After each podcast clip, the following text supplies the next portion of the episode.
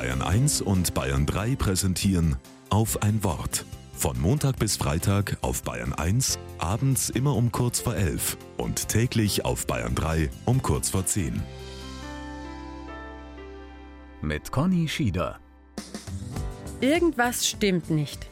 Vierte Zeile, zweiter Takt, punktierte Achtel in der rechten Hand. Ich übe ein neues Klavierstück. Spiele den Lauf mehrmals hintereinander, nochmal, da. Zwei Töne klingen noch, obwohl ich die Tasten längst nicht mehr drücke.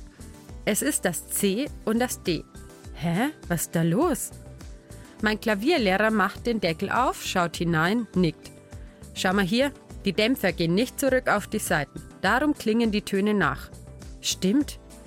Zwei Seiten im Innern meines Klaviers liegen frei. Alle anderen sind durch diese kleinen Filzhämmer gedämpft.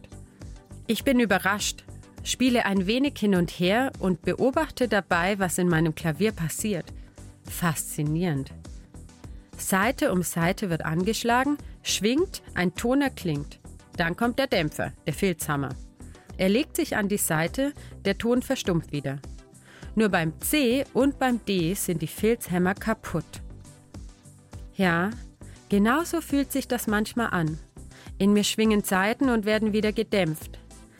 Familie, Arbeit, Alltag. Vieles, wonach ich mich richte. Das kommt mir manchmal wie so ein kleiner Filzhammer vor. Ab und zu gerät auch eine Seite ins Schwingen, da ist das anders. Sie schwingt frei, bis der Ton von selbst verklingt. Ich weiß, dass beides Leben ist. Ich brauche Filzhämmer in meinem Leben.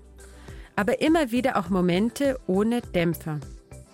Übrigens, die beiden kaputten Filzhämmer in meinem Klavier bleiben so.